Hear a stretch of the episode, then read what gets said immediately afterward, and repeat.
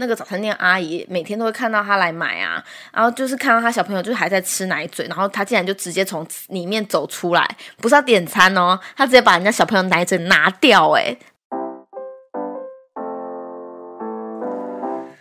Hello，我是李比，李讲的李，比方说的比，欢迎收听今天的比方说。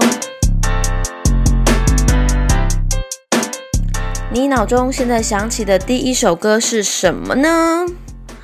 乌云乌云快走开，感觉你在挑战我的乐观的乐观。哦，你还想怎么样？搞得我快抓狂，求你帮个忙。乌云乌云别找我麻烦。这首歌叫做。别找我麻烦，蔡健雅的歌。哎，其实我现在很希望乌云找我麻烦呢，因为我们真的很希望台中赶快下雨。真的，我们台中已经最近大旱灾，去年好像整年都没有台风，所以没有下雨。然后我们的水库就是拉警报，所以我们现在水库已经呈现十，就是蓄水量只有十一趴、十二趴。你知道那种感觉，就像你手机电力已经到十趴跟十一趴那种红灯的状态，到底会有多焦虑？然后我们台中呢，目前就是礼拜呃分两区。然后呢，大家都会供五天的水，停两天的水哦。所以呢，我们就要储水，然后有两天是家里完全没有水的状态。不过也是看家里的形态啦。有一些公寓啊，如果水塔的话，其实我们还是第一天还是可以拥有水塔里的水，可以稍微简单的快速洗个战斗澡这样子。但是还是要提醒大家，真的真的节约用水，水资源很珍贵。台北的人不要以为你水库很充足就给我浪费水，知道吗？诶，题外。画了一下，是不是？好，今天呢要聊的呢，为什么是别找我麻烦呢？因为我们今天要聊的是路人育儿。什么叫路人育儿呢？先跟大家前情提要一下，比较常听到我聊感情、聊职场啊，聊一些乐色话。其实呢，我本身是一个二宝妈，呃，我有两个儿子，然后这是对兄弟呢，就是平常就是还蛮爱找我麻烦的。大家妈妈都一样嘛，我们都是怀孕的那一刻起才开始当妈妈。但是你们一定会有遇过很多人对你的育儿方式指指点点的时候，对吧？但是这种指指点点呢，又分很多种人。如果是你的婆婆或是你娘家妈妈对你指指点点呢，你可能心有不甘，心有不悦。但是毕竟她是你的长辈，你好像会觉得好啦，婆婆啊，或是妈妈啊讲的话，老人家讲的话，好像还是要听经。验谈嘛，婆婆最爱说什么？我以前带你老公的时候，什么怎样？我以前带他都不会怎样怎样啊！你的小孩怎么这么难带啊？这种嗯话，给我自己消音，就是婆婆妈妈们都会有一些经验谈，但这种经验谈呢，其实是。可以听的哦，为什么呢？因为他们的确是带你，或是带你的老公从小长大的。那你的孩子呢？毕竟也是遗传你们两个人，所以有一些个性其实是可以延续下来的。你婆婆以前怎么对你老公，你现在就可以怎么对你的儿子。意思是差不多的啦，对，所以呢，这个其实是有一点点可以参考价值。那如果是姐妹们的指指点点，就是你的闺蜜们对你的指指点点的时候呢，你好像也觉得蛮情有可原的，因为毕竟是同学啊，然后或者是呃相处很久的朋友嘛，所以呢，他们看到你可能在。照顾小孩很辛苦的时候，难免会想要给你一点意见，说：“哎，我以前看过人家怎么样怎么样之类的。”这些都是出自于关心，对吧？但是呢，很莫名其妙哦，这世界上有一种人，就是他跟你没有血缘关系，然后呢，他也不认识你，他就是会从一个画面、一个举动，然后就觉得你是一个。不及格的妈妈，这种我就会称她为路人育儿。比方说，会出现什么地方呢？脸书最常见，因为你有很多的脸友，他可能是一个客户，或是他可能是你朋友的朋友。然后他看到你的脸书上 PO 了某一张照片之后，他就会觉得，哎，我觉得你这样带小孩，不应该让他这么早吃糖啊，不应该让他这么早看电视啊，就开始对这件事情指指点点。再来还有个地方很可怕，我跟你讲，超常出现路人育儿的 top 万的地方，我自己有遇过公园。亲爱的，你们有在公园遇过一些很热心的大妈或大叔吗？就是你只要可能你带你的小孩去公园玩，然后他们看到你。穿的很多，穿的很少，他们都会有意见。通常穿的少会有意见啊，就哎呦，怎么穿这么薄？这个天气哦，妈妈带他出来应该要多加一件背心。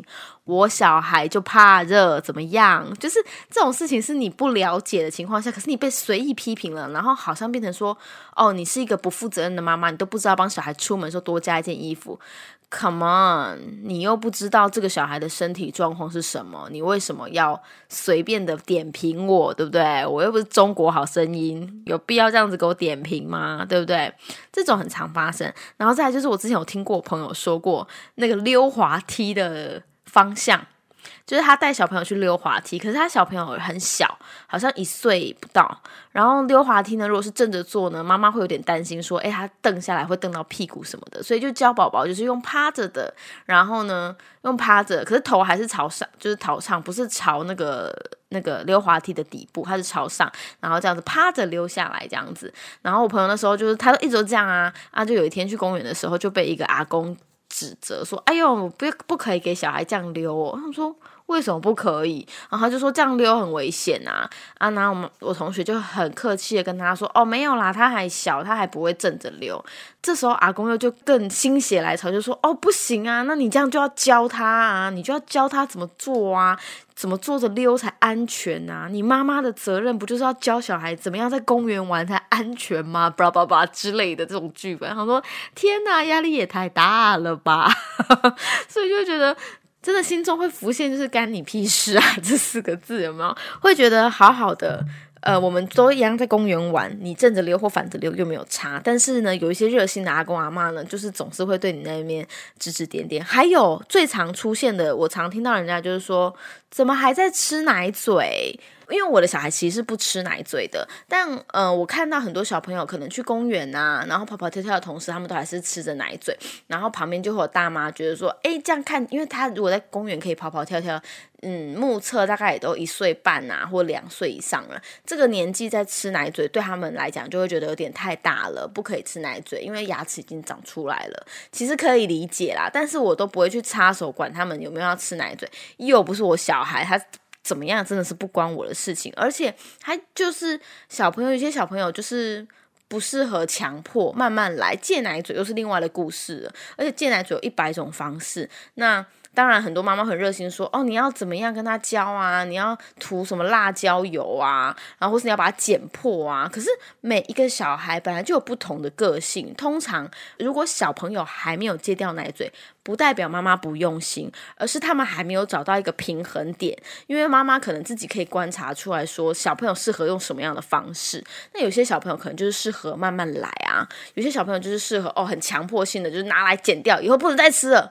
这也是一种方法，但是不是说一定要用这样的方法。而且，就算你们家的小孩用这种很强硬的方式，啪嚓把奶嘴剪破，然后他就真的隔天再也不吃了，这样代表你小孩子就是适合这种方式，但不是整个公园的小孩都适合这个方式的，好吗？对，所以公园也很常被问，就是奶嘴怎么还在吃这种话。而且之前我听说有有那种。早餐店阿姨很夸张，就是我有朋友，就是他小孩在吃奶嘴，好像两岁多还在吃奶嘴，然后他推着那个娃娃椅，然后去买早餐，因为很常去那边买早餐啦，所以就是那个早餐店阿姨每天都会看到他来买啊，然后就是看到他小朋友就是还在吃奶嘴，然后他竟然就直接从里面走出来，不是要点餐哦，他直接把人家小朋友奶嘴拿掉，诶，超夸张，然后小朋友就大哭啊，然后我朋友傻眼，想说这位阿姨你有事吗？就是。你你做好你的 早餐就好，你管我奶嘴干嘛？但是这种热心有时候真的过了头，就是可以希望台湾人的热情不要用在这个地方，就是你们就是尊重爸爸妈妈的决定这样子。然后再来就是我刚好啊，今天在滑脸书的时候，我知道我今天要讲这个主题。我滑脸书滑一滑，我就看到一个很有趣的新闻，就是有个网红，我不知道你们知不知道，他叫 Grace。我已经很久没看到他的新闻了。然后我最近今天刚好滑到，就是他在帮他的女儿庆生。然后呢，这个影片呢，就是 Grace 在帮这位，就帮那个大女儿。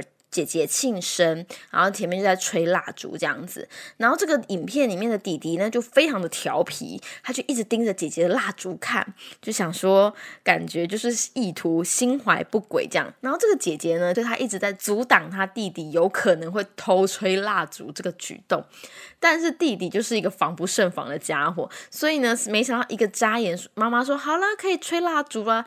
噗一下，蜡烛被弟弟给吹熄了，然后姐姐就很生气，姐姐就觉得哈，怎么是弟弟吹的？为什么是弟弟吹的？就有一点心有不满这样子。全天下的姐姐应该都很有共鸣，想说对我弟也是这样。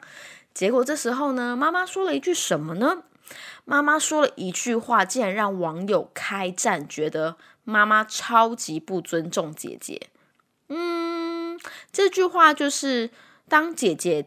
就是跟妈妈说：“哎呀，怎么又是弟弟吹蜡烛啦？”然后妈妈就说：“那就再点一根就好啦。”就这样，然后呢，网友就开战，觉得好好不尊重人哦，好不尊重人哦，这样子。嗯，这就是典型的路人育儿。你懂吗？第一，我并不觉得再点一根就好啦。这句话呢，有什么有那么不妥吗？就是也许有些人会觉得说，哦，这样很不尊重姐姐。妈妈，你可以用一个什么样的方式来讲，对姐弟更好，对姐姐对更好？当然有更好的方式，但是不是说每一次，因为。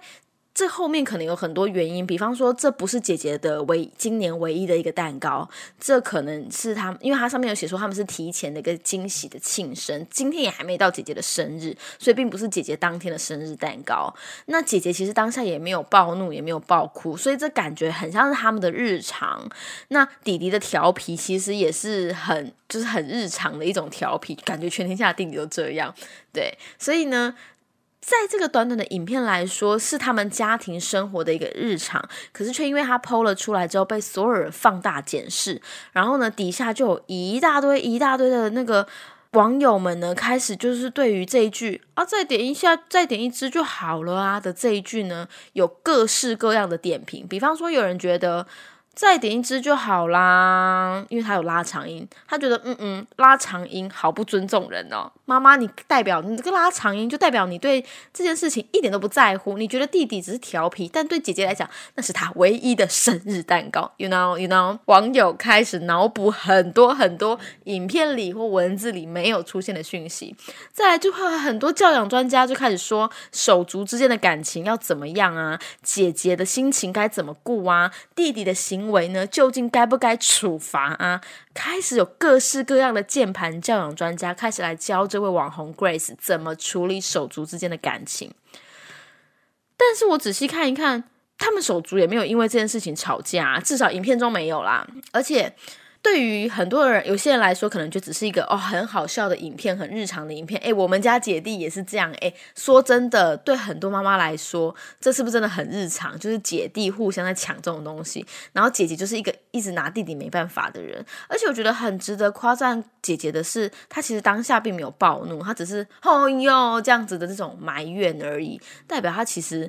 也不是敢打弟弟，因为我不知道你们有没有看过，网络上有一对姐妹，国外的，就是妹妹吹了姐姐的蜡烛，就姐姐拿来暴打一顿呢，姐姐把妹妹暴打一顿呢，就是这种也是有，那你也要键盘教养一番嘛，对不对？所以其实我看到这个新闻的时候，我其实满头问号的是有什么好开战的，然后我再点到他的粉丝团去看之后，就发现其实真的很常这样，可是。因为大家的刻意脑补啊，让这件事情感觉好像很严重，很需要重视这样子。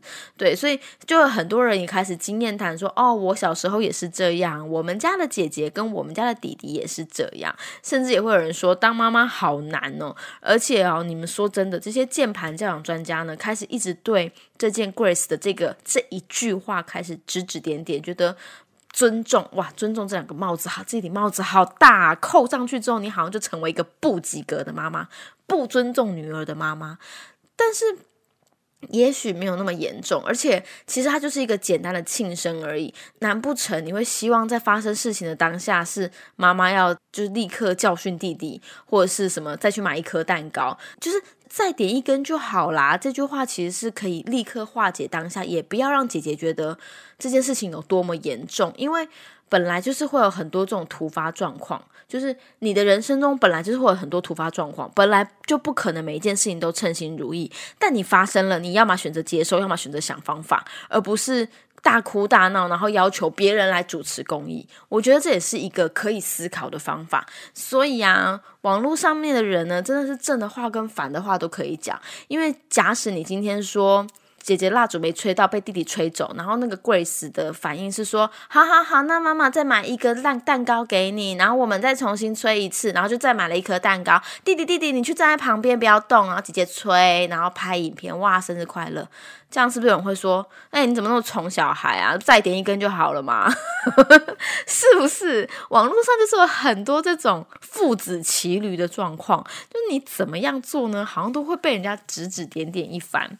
所以啊。啊，我觉得这种事情呢，就留给他们家长自己去做决定，自己去做沟通吧。我是觉得看到网友们所谓的什么会火大，真的很火大，真的很不尊重人，这种这么强烈的字眼呢，我觉得非常的意外。因为我觉得这是一个人家家庭里面的事情。那 Grace 也不是打着教养专家的名号，或是今今天他这个影片的重点就是，如果。姐姐的蜡烛被弟弟吹走了，请你跟我这样做，就是他的主轴也不是这个，所以好像没有必要，就是对于这件事情这么的怒火，然后需要就是好像一副这件事情没有照着没有这样做的话，会造成姐姐一生的阴影的这种感觉。那当然，我是在里面看到非常多留言，我真的觉得这些人就好像是隐形的婆婆，或是隐形的一种路人给你的。育儿压力，育儿压力，对，所以呢，你不要以为只有婆婆会对你的教养指指点点，其实最可怕的不是婆婆，而是这些路人朋友们。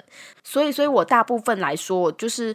我大概都是在别人如果没有开口求助的话，我其实不太会主动说我的看法，或是我对育儿的经验谈，因为我真的觉得那是我家的孩子，不代表适用于你家的孩子。只不过就是像我刚刚有一些原则啦，就是我不太会用负面的形容词去形容孩子。哦，你真的很爱哭诶，我就会说，哎，你就是他的情绪比较丰富一点哦，有没有？就各种各样的讲法，就是哎，他真的很很黏妈妈诶，这种我就会说，哦，他你跟妈妈的感情比。比较好诶，对，所以就是各种话都可以说，但我会选择说比较正面一点点的，妈妈听起来也比较不会那么难过。自己的孩子真的是自己教，还是很想跟路人说哈，怎么教养孩子呢？就请路人们真的拜托别烦我了，OK？好，今天的比方说呢，就到这边。不知道你有没有遇过什么呃路人育儿觉得很夸张的经验？我觉得你也可以跟我分享哦。你可以留言在下面给我一个五星好评，你也可以到我的粉丝团里比里长的里比方说的比跟我分享你听完了我的 podcast 之后有什么心得。那之后呢如果我有听到有趣的故事，我也会在最后的时间跟大家一起分享。今天的比方说就到这边啦，拜拜。